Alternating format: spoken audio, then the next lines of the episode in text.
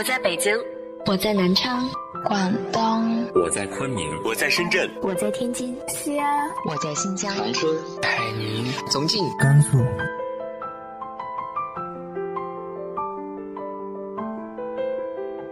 这里是 FM 幺八零八四，昨天的你的现在的未来，我是主播背着吉他的蝙蝠女侠。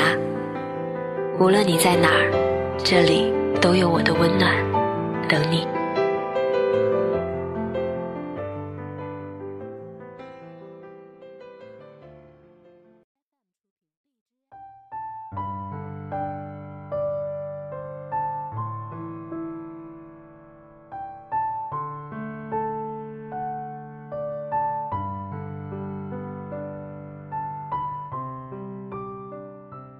嗨，亲爱的你，晚上好。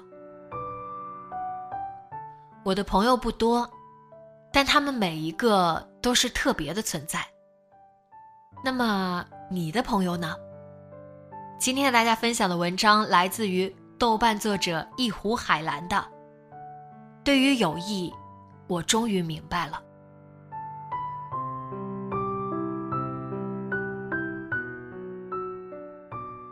写下这篇文章时，脑海里总浮现出西塞罗在关于老年幸福观里的一句话：“摆脱了情欲的纠缠，我终于获得了梦寐以求的平静。”前段时间，一个可爱的朋友说自己好像人缘不是很好，经常见面一起吃饭聊天的朋友都怀孕三个月了，要带男朋友回老家了，自己却是在聊天时被临时一嘴通知的。相知相识很多年的朋友临时变卦，随便找了个理由就不来参加自己的婚礼。他一定是那种很实诚的人，和我一样，也很大程度是那种性格热情、喜爱分享、感情热度比较高的人。他所述的这种失落心情，在成年后二十几年的生活中，我是体会过无数次的。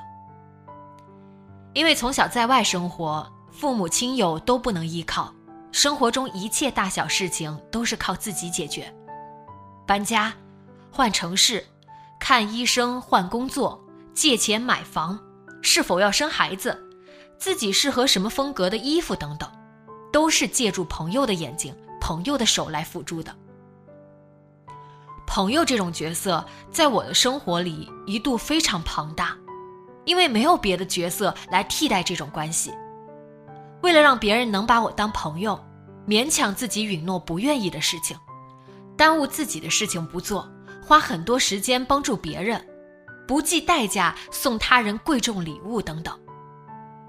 然而，我现在终于冷静了，一方面是有了兔兔这个最好的朋友，其次是经历太多次历练后。对友情面具下的分类有了更清醒的认知。第一个结论是，一起吃吃喝喝、逛街聊天的朋友，这种关系很脆弱，要慎重归类为真正的友情。哪怕在一起同事很多年，大家每周都一起吃饭、一起聊天，那也是泛泛之交。当然，大多数人的友情都是这个层面。只是交换一些信息，解决一些陪伴的问题，仅此而已。一旦共同生活的背景消失了，比如不在一家公司了，这种陪伴就随之消散了。对于绝大多数的同事、同学情谊来说，都是这样的。以前我也曾把同事或者多年合作的伙伴视为最好的朋友，大家年龄相仿，状态相仿。彼此也有互相欣赏的点，即便不在一处，很多年之后，我还坚持给别人寄送生日礼物，时不时寄点时令水果，来一段问候。但我最近一次离开工作后，甚至连告别饭都没吃。离开公司的第三天开始，我已经不在我们同事的小群里说话了。其实有两个女同事是非常可爱的，但是。这就是扶贫情谊最好的相处距离，在一起时一起吃饭，一起分担忧愁，互相出主意，互相请咖啡奶茶，一起逛街，一起运动。分开了以后，最好就是朋友圈点赞之交，偶尔评论一下：“儿子太可爱了，你好像又瘦了。”如果你们会成为真正的朋友，那么时间会告诉你的。现在偶尔要给朋友做信用担保，我会把话说的很保守。认识很多年，但是人品如何不知道，做事情还是靠谱的，但是你自己把握。因为事实如此，认识很多年，可你们之间没发生过什么事情考验过你们的关系，你也没有机会见证一个人的人品，那一切的结果都是未知的。第二个是，一起做事情、互相支持的关系相对持久。但这种关系是利益第一，和很多合作伙伴、供应商之间会有这种类似友谊的感觉，因为相交对彼此有利。有些人有求于你的很多年间，甚至会给你一种“这个人是我最好的朋友”的这种错觉。然而，如果你们之间有利益关系，包括同事合作、上下游合作、同行合作等等，都算利益合作。那么，合作是你们之间最重要的，且也是唯一的定位。我自己因为甲乙丙方都待过，对于不再继续合作的关系可以多么迅速变得多么冷漠，深有体会。所以，人走茶凉多半适用在这里。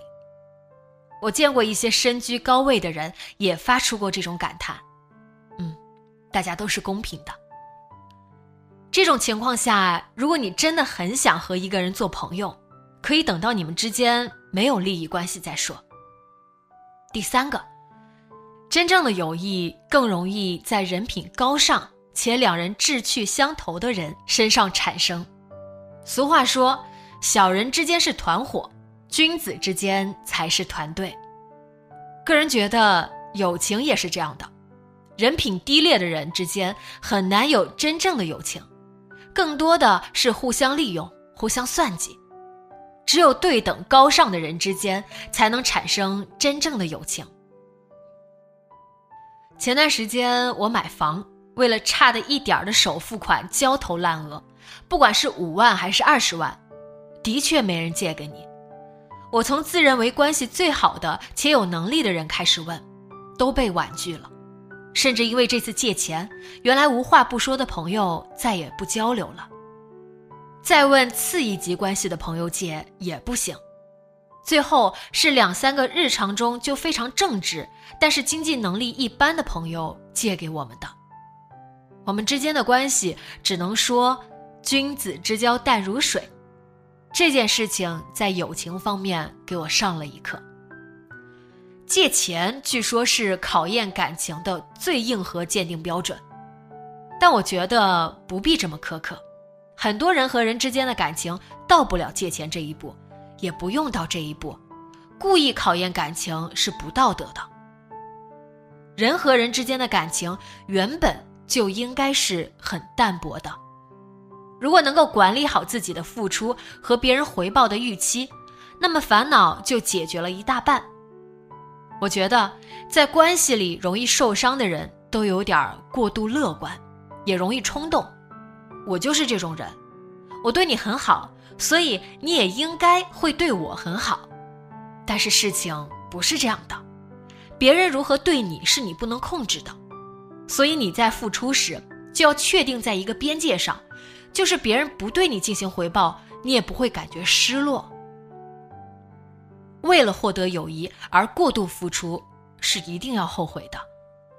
在友情里，最好的状态是无为而治。我一直觉得世界上最难的事情就是情感，因为决定这件事情的一端在另外一个人手上。无论你做的多好，你只能决定自己这一端。如果对方对你的回馈让你失望了，怎么办呢？最理智的办法就是将这个人从自己心里的二环搬到六环去，从此你在我这里也只是普通朋友了。当然，这是我个人的看法。删除拉黑虽然很爽，但是从长远来说，绝大多数人都是这样淡薄的关系，难道要把所有人都删除拉黑吗？最长久、最有生命力的关系是一起合作、互相成就。家庭中的牢固就是建立在共生合作的基础上。如果非常舍不得一个朋友，那就创造一点对对方都有利的事情，一起合作吧。想获得真正的朋友，需要的是时间，当然也靠运气。也许过去了很多很多年，你仍然发现一个朋友也没有，这也是很正常的。如果遇到了肝胆之交，你才要警惕：我真的这么好运吗？我从北方到南方来，一起共度很多时光的朋友都在北方。现在我们甚至不是朋友圈的点赞之交，因为大家都不发朋友圈了。每个人都有好几个角色，很忙，不再是并肩赶路的人，所以朋友就四处星散。星散这个词很好，散是一个状态，星是一种存在的方式，就像星星一样，夜晚出现，天气好的时候出现，看不到的时候也不代表不存在。他们轻轻微微的照亮你的生活。稀薄的友谊足以支撑一个人的生活，前提是自己有足够丰盛且持续的精神生活。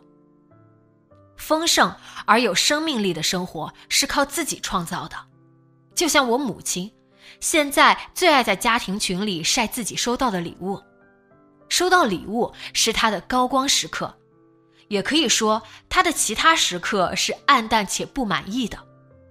我很希望他能有自己的生活，自己就可以创造很多高光时刻，而不是靠别人带来的。以我有限的见识来说，专注精进一个运动可以让自己快乐和满足。比如练习瑜伽，你在一个动作上长期练习琢磨，终于突破了一个瓶颈。你一定会觉得那是自己的高光时刻。喜欢烹饪的人做出了一道自己满意的菜，也是非常满足的。喜欢烘焙的人也有很多这样的高光时刻。总而言之，想要一种宁静而满足的生活，应该把注意力回收到自己的身上来，做一些什么事情可以令自己开心满意，可以琢磨很久而不厌倦，可以持续的成长。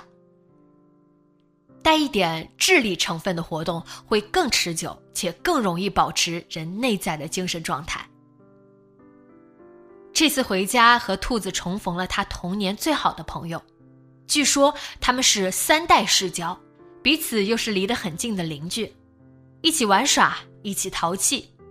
兔子小时候总去他家写作业、吃晚饭。从我认识兔子开始，这个男生的名字出现的最频繁，评价最高。那个男生到初二就辍学去工作了，后来就一直留在了自己出生的地方，手很巧，做着木工里技艺要求最高的工种——雕刻工。可是从我跟随兔子回老家的这七年中，我从未见过他。兔子说，他们现在不怎么说话了。这次回去，兔子主动上门去找他玩，两人一起聊天，一起开船下河。一起在菜园里观察植物、打枣、摘核桃，回忆童年的顽皮，更新小伙伴的近况，从午饭边一直玩到傍晚天黑。我想他们是非常非常开心的。可是为什么那么好的朋友，这么多年间交流也非常生疏呢？这就是友情的微妙之处吧。